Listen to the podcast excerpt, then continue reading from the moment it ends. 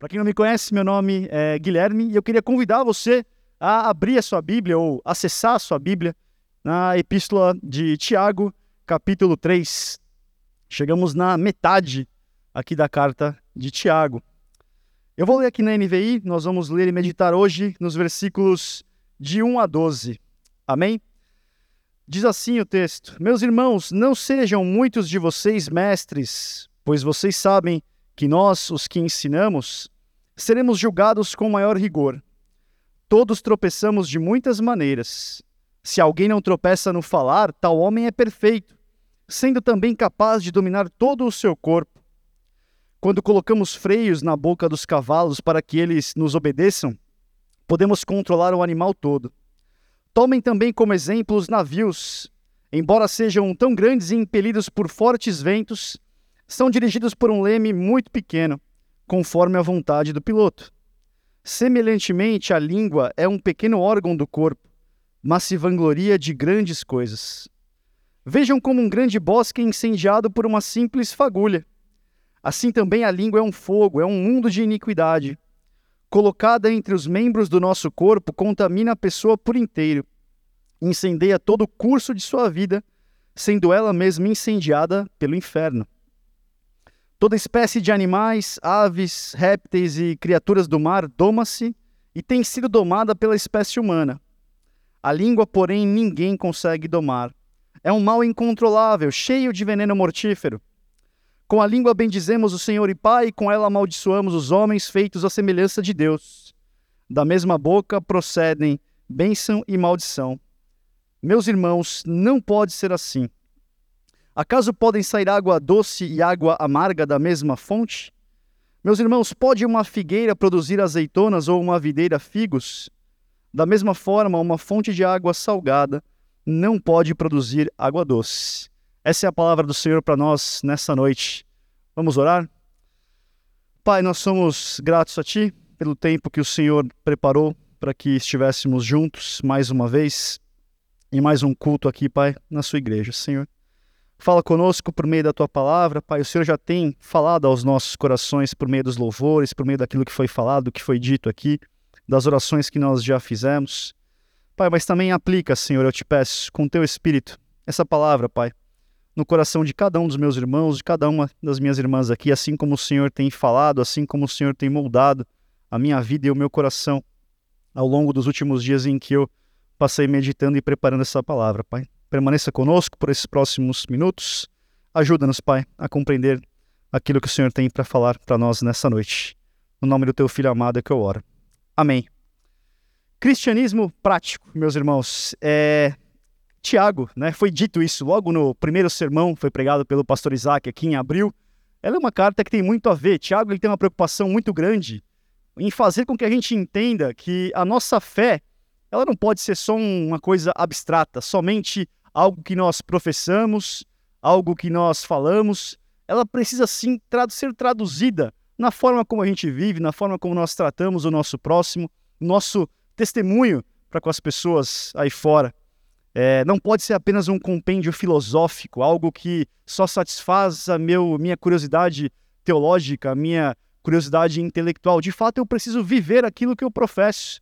A gente tem um professor lá no Servo de Cristo, no seminário, que é o Ziel Machado, e quem conhece ele já viu ele falando isso. Ele fala: olha, a fé precisa aterrizar, tem que aterrizar no chão da vida, tem que aterrizar lá na segunda-feira, quando você pega aquele metrô lotado, aquele trem lotado e vai trabalhar. Que diferença aquilo faz para a sua vida? Que diferença aquilo pode fazer para o seu dia a dia? Aquilo que a gente escuta aqui, que a gente estuda, que a gente, enfim, ouve pregações, ouve podcasts cristãos, ouve livros, audiobooks, enfim, como aquilo se traduz na prática. Mas não só isso, não só a carta de Tiago tem essa preocupação de mostrar que nós precisamos ter uma, umas obras condizentes com aquilo que nós professamos, mas mostra também, isso é importante até inclusive para o público-alvo dessa carta, que era muito composto por cristãos, por judeus que haviam se convertido ao cristianismo, de que também não basta ter o coração todo errado, todo bagunçado, mas ter ali a declaração de fé toda azeitadinha. Ah, eu sei, o credo apostólico de cor, e o judeu tinha muito isso, né? ele tinha os rituais, ele tinha, por exemplo, o Shema, como foi dito aqui, ele rezava todos os dias, ele tinha um ritual que ele fazia, mas às vezes o coração não estava ali no lugar certo. Então, Tiago ele consegue nos pegar pelos dois lados, né? Primeiro mostrar que o nosso discurso precisa ser condizente com a fé, mas também com o nosso coração e nossas obras também precisam ser assim, da mesma forma, condizentes. E meus irmãos, Tiago é uma carta, ela é incisiva, ela é direta. Os comentaristas, os teólogos que vão se debruçar sobre o grego do Novo Testamento, que vão estudar essa carta ao fundo, eles vão dizer para a gente que não existe nenhum outro escrito do Novo Testamento que ele tenha tantos imperativos. Olha, faça isso, seja assim, fale de tal forma, e tal, e tal, e tal. E ela é uma carta, sim, incisiva, ela é direta, e ela é uma carta também, se a gente é sincero com a gente mesmo, ela é uma carta incômoda, ela é uma carta que incomoda um pouco a gente. Porque ela tira um pouco o foco aqui das grandes elucubrações teológicas, dos grandes embates filosóficos da vida, e trata um pouco, coloca a gente no holofote. Olha, serve de um espelho para nós. É, parece que Tiago nos chama, né? Vem cá, meu amigo, vem cá, meu, meu querido, vem cá. Então, ó, você se diz cristão, parabéns, né? Como foi pregado aqui no capítulo 2, né? Ah, você crê que existe só um Deus? Nossa, muito bacana. Até os demônios também creem e tremem. Mas e aí, como é que você está vivendo? Como é que você está levando a sua vida no dia a dia? Como é que você trata a sua esposa? Como é que você trata o seu chefe? Ela incomoda um pouquinho isso porque ela trata de assuntos muito cotidianos, está muito aqui à nossa volta. Fala sobre sofrimento, tribulações, como é que a gente deve lidar com a pobreza, como é que a gente deve lidar com a riqueza, com doenças, com sofrimentos e também, que é o tema hoje, como é que a gente deve falar, qual que deve ser o nosso discurso como cristãos.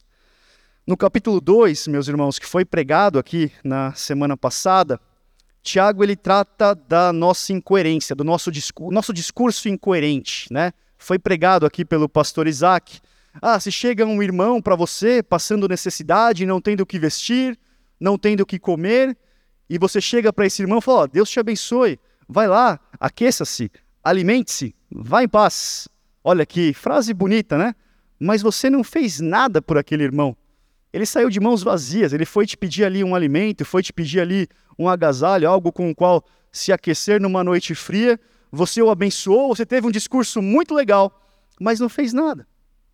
E Tiago vem para o capítulo 3 e ele vai também aprofundar ainda mais um pouquinho esse assunto, porque ele vai também abordar as vezes em que mesmo e até os nossos discursos, a nossa fala não é bonita. Às vezes a gente tem né, o discurso do crente, né, do crente batista, do bigode grosso, que vem para a igreja, que fala paz do Senhor, que tem o jargão, que fala o crentez. E muitas vezes, meus irmãos, nem isso a gente tem. Nem isso a gente consegue falar, nem assim a gente consegue se pronunciar. E é aqui que Tiago está falando. Capítulo 2, ó, oh, seu discurso é bonitinho, mas a sua prática não é. Agora, pô, cara, nem seu discurso é tão legal assim. Vamos falar um pouquinho disso? Vamos falar um pouquinho disso. E a proposição do meu sermão para nós aqui nessa noite, meus irmãos, é que Deus nos convida para sermos embaixadores, para sermos porta-vozes do seu reino. Porta-vozes de que existe uma nova maneira de viver, existe uma nova maneira de se portar com os outros, existe uma outra forma de se viver nas provações, uma outra forma de tratar as pessoas, uma outra forma de falar. Eu contei aqui esse exemplo de manhã e é um exemplo, é uma ilustração muito assim, no tempo certo, porque a gente está vivendo aí festa junina. E um pouquinho antes da pandemia eu fui convidado, eu e minha esposa Marília, para a gente ir numa, num, num arraial, ou arraial, eu sempre não sei como falar, me confundo.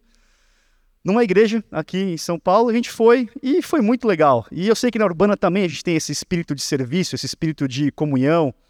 E nesse arraial eu estava ali na fila para comprar alguma coisa e sem querer eu furei a fila. E a hora que eu me dei conta, eu falei: caramba, o cara de trás vai descer os cachorros para cima de mim, ele vai me xingar, ele vai. E aí eu olhei e falei: meu, me, me perdoa, viu? Eu não vi e tal. Foi, ele, aí ele respondeu para mim: fica tranquilo, tranquilo, cara, pode aí, passa na minha frente. O que você quer comer? É o doce? Eu, posso pagar. Eu falei: não, fica tranquilo, não precisa pagar também. Uma outra forma de viver, uma outra forma de se relacionar. E nessa mesma festa, uma, uma irmã ali estava trabalhando como uma garçonete, né? não é uma garçonete profissional, ela estava ali servindo os irmãos. Ela, sem querer, derrubou ali um, um copo de guaraná na camiseta de um, uma das pessoas. E aí, o que, que você espera num restaurante, né? O cara vai xingar, vai chamar a moça de imprestável, sou inútil, chama o gerente aqui, quero falar com o gerente. E o rapaz que teve a sua camiseta molhada falou: irmão, fica tranquilo, eu te ajudo a limpar, eu vou limpar aqui, é só uma camiseta, fique em paz. Falei: caramba, é assim. É assim, porta-vozes que existe uma outra forma de viver. É como se a gente entrasse num prédio de uma embaixada de um outro país aqui em São Paulo. Nós estamos em São Paulo, Brasil, mas quando a gente entra naquele endereço, ali é uma outra cultura. Se fala outro idioma, é, outras comidas são servidas, outro tipo de cultura, e é isso. A igreja precisa ser essa embaixada. Pessoas entrarem aqui e falar: caramba, qual é o cartão de visita do cristão? Ele fala diferente. Tem alguma coisa de errado, entre aspas, com esse cara, porque ele me tratou bem, eu furei a fila e ele, cara, ele me tratou bem. É o nosso cartão de visitas. E, meus irmãos, o falar, a língua, é o que nós vamos falar aqui hoje, ela é o ímpeto mais básico do ser humano, é o ímpeto de se comunicar. Porque ele reflete o próprio Deus ao qual nós somos criados à imagem e semelhança. Se a gente volta lá para Gênesis 1, o verbo, a ação mais atribuída a Deus naquele capítulo, depois de Deus criou, né? criar é disse. Deus disse e foi feito. Deus disse. Deus disse inúmeras vezes. O verbo disse ali é atribuído a Deus. Deus é um ser relacional, que ele gosta de se comunicar, de se relacionar conosco. E se você continua lendo ali Gênesis 2, você vê Deus falando, se relacionando com aquilo que ele tinha criado, com o ser humano. Então, esse é um ímpeto básico do ser humano, se comunicar, porque ele reflete o Deus ao qual nós somos criados à imagem e semelhança. E eu, eu sempre, é pai de primeira viagem, tem sempre o desafio de não dar muitas ilustrações do seu filho. Né? E eu queria não dar, mas eu vou quebrar essa promessa com menos de 15 minutos de sermão. Esse ímpeto básico do ser humano de se comunicar. Meu filho vai fazer dois meses agora, quarta-feira. E ele já se comunica, ele já fala. E eu não estou falando do choro, porque o choro também é uma forma de se comunicar, né? A criança chora quando está com fome, quando tem alguma coisa errada tá com tá suja, tem que trocar a fralda, tá com frio, tá com calor. Não. Meu filho já sabe falar. E ele fala a palavra au. Ele fala au, ele fala au. E às vezes ele repete, nem sempre, mas quando ele repete a gente fica toda feliz. Nossa, ele tá falando, que legal. E aí eu fui pesquisar, falei, não é possível que uma criança tenha esse ímpeto de querer imitar a fala, de querer emular aquilo que você está falando. E de fato, as pesquisas mostram, e até conversei hoje com uma irmã aqui que é terapeuta, que é verdade, uma criança de dois meses já começa a descobrir habilidades de vocalizar. E não só o comunicar é um ímpeto básico do ser humano, como também é um dos grandes feitos da humanidade.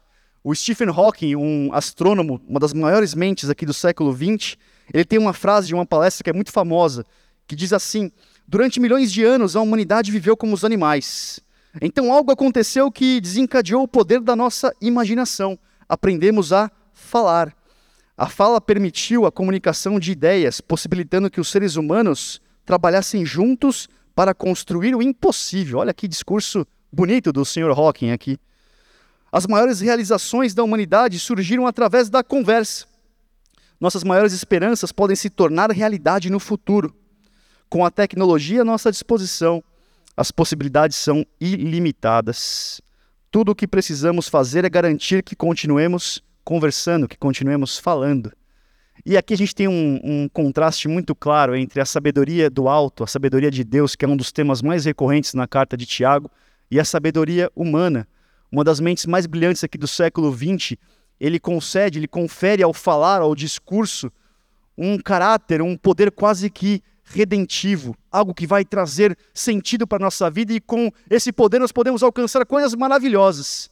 Mas aí vem Tiago, um judeu lá do primeiro século, talvez não tão instruído nas ciências como o senhor Stephen Hawking. Ele vai dizer que não é bem assim. Não é bem assim porque o nosso falar é que precisa ser redimido. Ele não pode ter um caráter redentor porque ele precisa ser redimido. E esses são os três pontos que eu queria conversar com vocês nessa noite.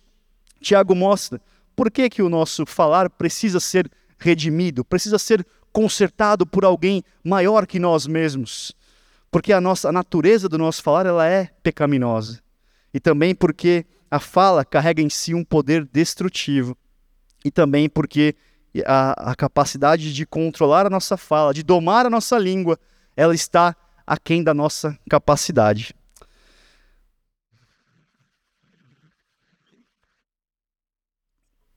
logo no versículo 2, meus irmãos, Tiago vai dizer que todos nós tropeçamos de muitas maneiras. E isso é muito legal porque reflete um dos é, ensinos mais clássicos, mais caros, um dos mais importantes dos reformados. O reformado adora falar, na verdade, olha, a depravação total do homem. Né? Adora citar lá Romanos 3, 23, todos pecaram e estão destituídos da glória de Deus. E de fato, essa é uma doutrina correta que embasa toda a fé cristã. Né? Nós pecamos, o pecado, a realidade do pecado ela é universal, o pecado original ele afetou todas as áreas da nossa vida, todas as nossas faculdades intelectuais, mentais, psicológicas, nosso falar foi afetado pela queda. Mas nem todos nós tropeçamos das mesmas maneiras, né? Ele fala, nós, todos nós tropeçamos de várias maneiras, mas nem, nós, nem todos nós tropeçamos iguais. O meu pecado não é o mesmo que o seu pecado, e o seu não é o mesmo que o meu. Vou dar um exemplo aqui, confessar o meu pecado. Eu sou um cara iracundo, pavio curto. Parece que não, parece que sou calminho, mas eu tenho uma dificuldade. Falo, caramba, o cara te fecha no trânsito, você fica, puxa, quer xingar a pessoa. Sou iracundo, sou impaciente, e aí a gente busca muletas, né, para justificar o nosso comportamento pecaminoso. No meu caso, ah, eu sou assim porque eu sou neto de italiano. Ah, italiano é pavio curto mesmo. Ah, eu sou assim porque meu signo é assim. Ah, meu signo muda a minha personalidade. E não é bem assim, né? A gente quer buscar justificar o, o injustificável. Não, a gente é pecador mesmo porque o nosso coração é pecaminoso. Mas aí Tiago fala, ok, há uma miríade de pecados, uma diversidade de pecados, e todos nós pecamos de várias maneiras. Mas existe um pecado que é quase comum a todos nós. Né? Ele vai falar: olha, se alguém consegue controlar a fala, esse homem é um homem perfeito. E como é difícil né, a gente poder controlar a nossa fala, controlar a maneira como nós nos comunicamos. E aqui, meus irmãos, a gente pode encontrar ecos dos ensinamentos e das palavras do próprio Senhor Jesus, do meu irmão de Tiago. Foi o Senhor Jesus que disse, está lá em Lucas 6, o homem bom tira coisas boas do bom tesouro que está em seu coração, e o homem mau tira coisas más do mal que está em seu coração. Porque a sua boca fala do que está cheio o coração. Assim como Jesus, Tiago ele vê o nosso falar, as nossas palavras, como um indicador do nosso estado espiritual. E Tiago não aborda só o falar, né, o pecado da língua, no caso, no capítulo 3. Ele já vem dando indícios de que ele vai tratar disso com mais profundidade. Por exemplo, se a gente vê lá em Tiago 1,26, ele diz assim: Se alguém se considera religioso, mas não refreia a sua língua, engana-se a si mesmo. Sua religião não tem valor algum.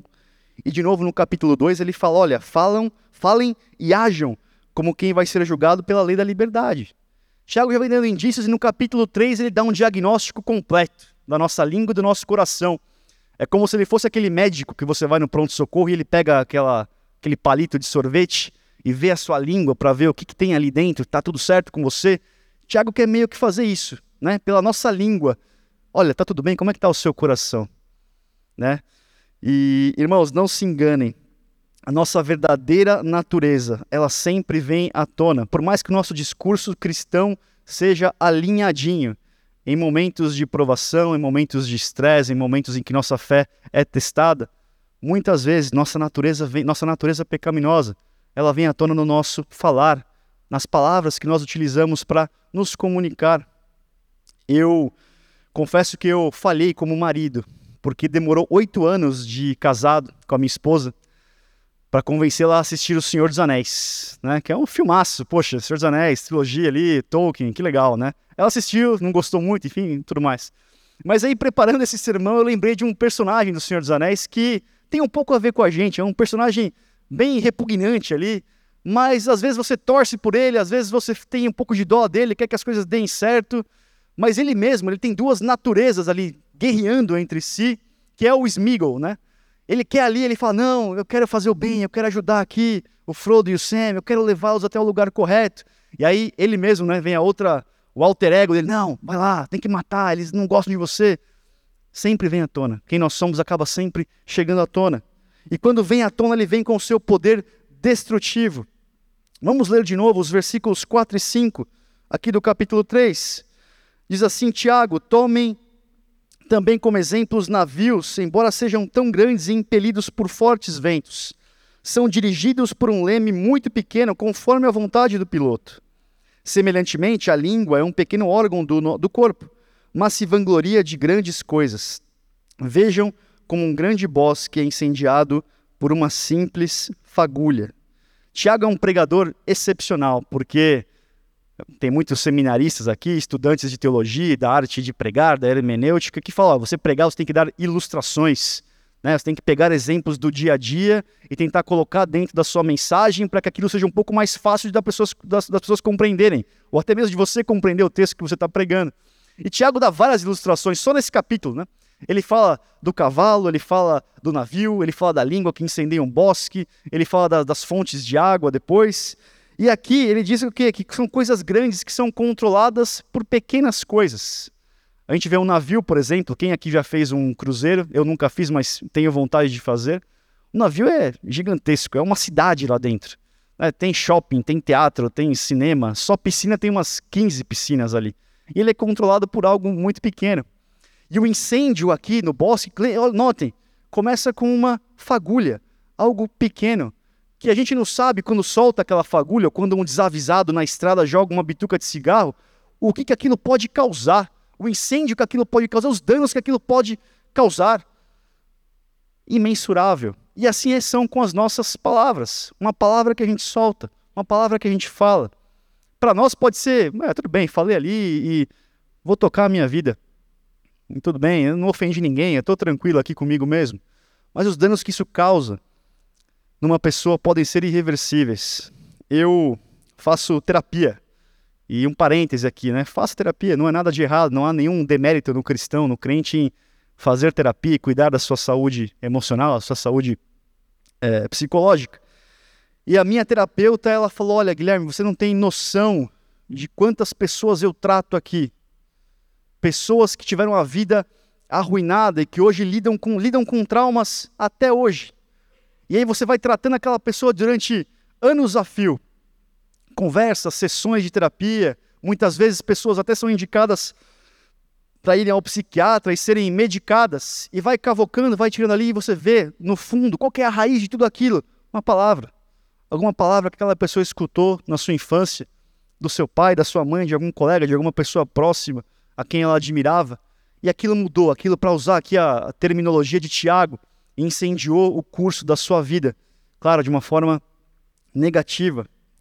E aí você pode falar, e tem gente que pensa, ah, Guilherme, isso aí é besteira. Isso aí é muito dessa geração de vocês, que é uma geração muito soft.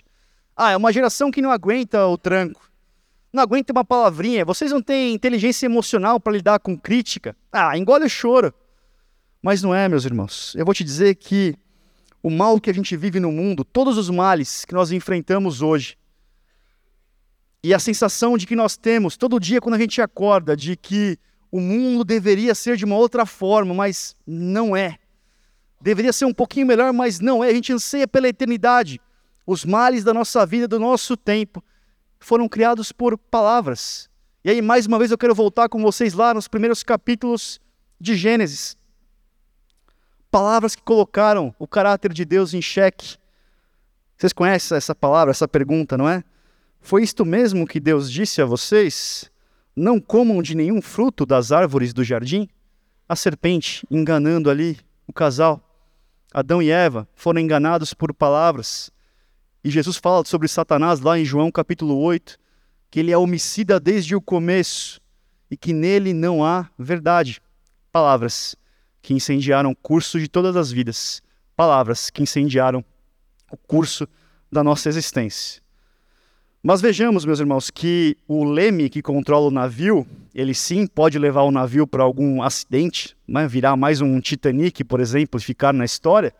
Mas também ele pode levar o navio para um lugar certo, em segurança, e levar a pessoa para o destino correto. E é aí que a gente pode ver como a língua tem a capacidade de incendiar todo o curso de uma vida para o bem. Né? Como alguém age como porta-voz e embaixador do reino celestial. Eu tenho um tio que ele é, foi pastor durante muito tempo. E ele foi a primeira pessoa assim da, da minha família a se converter. A primeira pessoa. E eu era criança, tinha ali 5, 6 anos, e não sei porquê, assim, eu tinha esse, essa vontade, esse ímpeto de, todas as vezes que eu ia na casa dele, eu queria perguntar coisas da Bíblia para ele. Nem lembro quais perguntas eu fazia, mas eram perguntas, imagino bem, elementares, né? Aquela brincadeira, Adão tinha umbigo, aquela coisa toda. E ele, o que, que você faz geralmente com uma criança, né? Ah, pô, não me enche o saco aqui, toma aqui o celular, na época não tinha, mas toma qualquer coisa que vai se distrair, não quero perder meu tempo com você, falar de Bíblia com uma criança, pelo amor de Deus, né? Eu tenho mais coisa que fazer, tenho um sermão para preparar. Ele era pastor. E meu tio, ele gastava literalmente horas, horas a fio comigo, conversando, respondendo as perguntas que eu fazia sobre a Bíblia, me ensinando de uma forma que eu poderia entender. Palavras de alguém que se dispôs a ser embaixador, porta-voz do reino na minha vida. E como isso afetou a minha vida? Eu cresci, fui para a igreja, conheci minha esposa, fui estudar teologia, hoje trabalho com teologia, estou aqui pregando para vocês, tenho meu filho, vou ensiná-lo, se Deus quiser, nos caminhos do Senhor, ele vai poder ensinar o meu neto e por aí vai. E por aí vai. Ah, Guilherme, parabéns, você é bonzão, não. Eu só fui alguém que foi agraciado com a graça de Deus, que fui alvo dessa graça por meio de palavras, por meio de alguém que foi porta-voz do reino na minha vida. E meus irmãos, como isso é difícil, e aqui eu vou caminhando para o fim aqui da nossa mensagem. Tiago fala que a nossa língua ela é incontrolável, e esse é o terceiro problema, né? Nós vimos já a raiz do nosso problema, a raiz do nosso falar pecaminoso, já vimos que o poder destrutivo que isso pode causar, e vamos falar um pouco agora de como isso é incontrolável. Como todo pregador iniciante e inexperiente, eu sou um deles, quando você vai pregar um texto, você tenta ver, fala, pô, o que, que outras pessoas falaram? O que, que outros homens pregaram sobre essa, mes essa mesma passagem que eu vou pregar? E aí, essa semana eu fui ouvir um sermão do Tim Keller, Timothy Keller, falecido recentemente. Ele pregou sobre Tiago, mas ali o sermão dele é sobre Tiago 3, de 1 a 18, a gente está falando de 1 a 12. Mas ele falou uma coisa muito engraçada engraçada, mas ao mesmo tempo que reflete muito da realidade trágica. Ele disse que ele, ele e a esposa eram novos ali, quase que recém-convertidos, e foram fazer um treinamento missionário numa, num, num seminário aí. E aí ele pensou, estava todo empolgado, né? Vou para o seminário, ah, primeira aula, o que, que eu vou aprender? Eu vou aprender exegese, eu vou aprender hermenêutica, eu vou aprender grego, hebraico. E aí a primeira aula dele foi sobre a língua, foi sobre esse texto que a gente acabou de ler. E como tarefa de casa, como lição de casa, foi dado lá para o casal Keller e para todos os outros alunos, ó, você vai passar uma semana, uma semana, tentando colocar sua língua sob controle, tá bom? O que você vai fazer? Durante uma semana você não pode se justificar ou se defender perante ninguém. Durante uma semana você não pode tentar se gloriar de algo de bom que você tenha feito, mesmo que tenha sido realmente bom o que você fez. E durante uma semana você não pode fofocar, não pode criticar ninguém. Ele falou: caramba, né? Assim, é difícil, né? Tenta fazer esse, esse exercício. Começando amanhã, no trabalho, segunda-feira, pós-feriado prolongado, haja café, né? Chega na empresa, abre o e-mail, vem seu chefe, cara, você errou, que você já quer? Fala, não, não errei, eu fiz você já quer ali. Ah, fulano de tal foi promovido, mas por que ele? Irmãos, é, é difícil. Eu, eu não conseguiria passar, acho que uma manhã colocando esse exercício em prática. É muito complicado, é difícil. E aí um versículo que eu queria aqui abordar é o versículo 7, que diz que toda espécie de animais, aves, aves, répteis e criaturas do mar doma-se e tem sido domada pela espécie humana. A língua, porém, ninguém consegue domar. Isso é muito interessante porque é um versículo que ele, ao mesmo tempo, ele exalta a capacidade humana de fazer grandes coisas, mas também revela a nossa total incapacidade. Como esse versículo nos humilha, porque nós não conseguimos controlar a nossa língua. Esse versículo aqui ele tem ecos lá também, de novo, lá em Gênesis, vou voltar a Gênesis pela última vez nesse sermão, que é o que na teologia a gente chama de mandato cultural. Lá em Gênesis 1, 26 a 28, quando Deus cria faz a sua criação, vê que a criação ela é boa e ela coloca o homem para dominar sobre aquela criação, para servir como porta-voz de Deus sobre aquela criação e para cuidar da criação para a glória dele. Mas muitas vezes o que a gente faz é a gente olha a criação né, para nossa própria glória. A gente quer fazer o nosso próprio nome, nossa própria reputação. E aí a gente se orgulha de tantas coisas, né? O que, que seria o equivalente a domar as aves e os répteis, do, os répteis aqui para nosso, os nossos dias? O que, que a gente conquista em termos de tecnologia? O que, que nós fazemos no nosso trabalho, nossa carreira?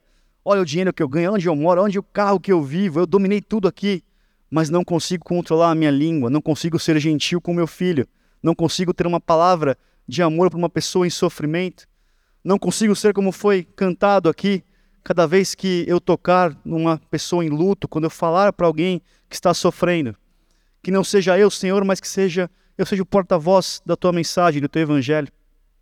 Nós somos capazes de coisas grandiosas e da, das quais nós adoramos nos gloriar, mas somos incapazes de usar nossa língua para abençoar. E aqui, meus irmãos, caminhando para o final, depois de ler tudo isso, a gente leu aqui, Tiago expôs para a gente que, de fato, a língua é um grande mal, ela é incontrolável, ela está aquém da nossa capacidade. E aí eu volto lá para o sermão, para o segundo sermão dessa série que o Joãozinho pregou. Se você não assistiu, encorajo você a fazer, está lá disponível no YouTube. Que ele fala que existe o cristianismo prático, que é o que a gente está tentando estudar e tentando aprender, e existe o cristianismo pragmático. O que é o cristão pragmático? Ele quer resultado rápido. Tá bom, Thiago, beleza, cara, minha língua é um problema, saquei, ótimo. Guilherme, valeu. Você tá. E aí, o que, que eu faço? Me dá aí sete passos para grande oratória, para ser um grande orador cristão. Dez passos para falar como um cristão. Eu quero uma coisa que me dê resultado rápido. Porque a gente muitas vezes é assim, não é, meus irmãos? A gente se aproxima de Deus não como Deus sendo um fim, mas Deus como sendo um meio. O que, que eu posso ganhar de Deus? Se eu me aproximar de Deus, o que, que eu ganho? O que, que eu ganho com isso? Qual é o resultado prático disso? E aí eu quero isso. Tiago, me dá aí o livro Um Dia Sem Reclamar. Por sinal, esse livro existe e é um dos mais vendidos na Amazon, por exemplo.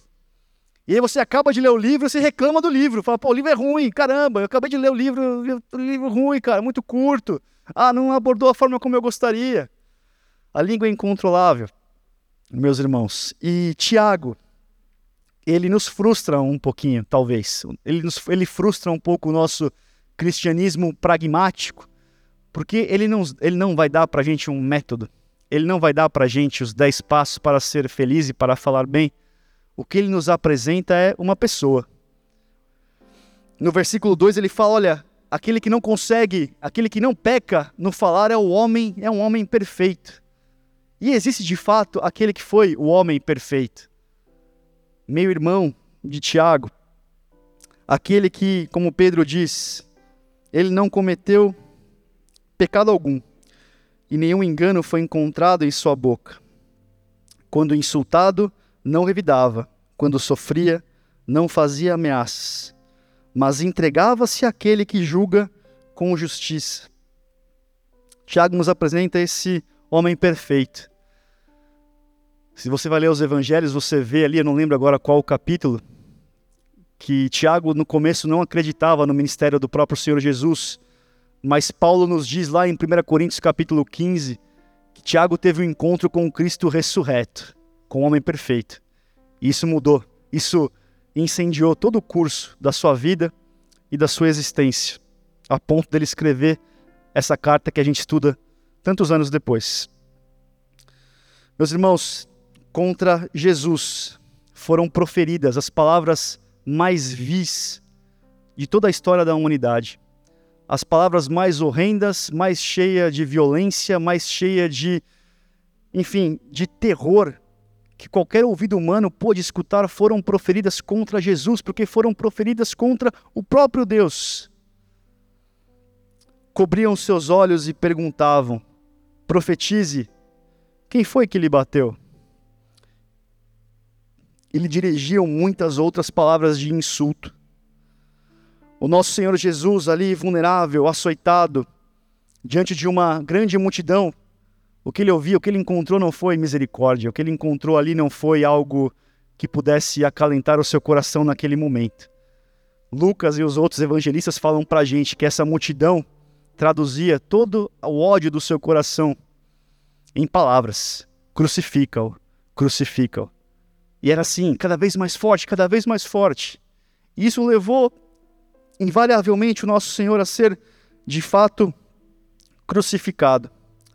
E na cruz, meus irmãos, um Deus relacional, um Deus que nos criou para ter conosco um relacionamento íntimo, ele enfrentou e ele encarou o silêncio de Deus. Esse é o homem perfeito, meus irmãos. Esse é o homem perfeito que morreu na cruz para redimir cada uma palavra descuidada que a gente fala durante a nossa existência. E esse é o homem perfeito que serve para nós como um exemplo de quem nós somos porta-vozes, de quem nós somos embaixadores. É de um Messias, é de um Messias crucificado. Nós somos chamados não para nos vangloriar, e Tiago fala aqui que a língua é capaz de se vangloriar de tantas coisas grandes. Nós não somos chamados a nos vangloriar, mas sim a pregar e a falar de grandes coisas que o Senhor tem feito por nós. Amém? Vamos orar. Pai, obrigado pela tua palavra. Obrigado, Senhor, pelo teu espírito. Obrigado, Jesus, por tudo que o Senhor tem falado conosco, Pai. Como eu preciso, Pai, de misericórdia e de graça nessa área da minha vida, Pai. Tu sabes, Senhor. Peço, Pai, que o Senhor nos dê aqui, Pai, um entendimento melhor da tua palavra. Que possamos sair daqui, Pai, com um sentimento de querermos ser cada dia mais parecidos com o teu filho. É no nome de Jesus que eu oro, Pai. Amém.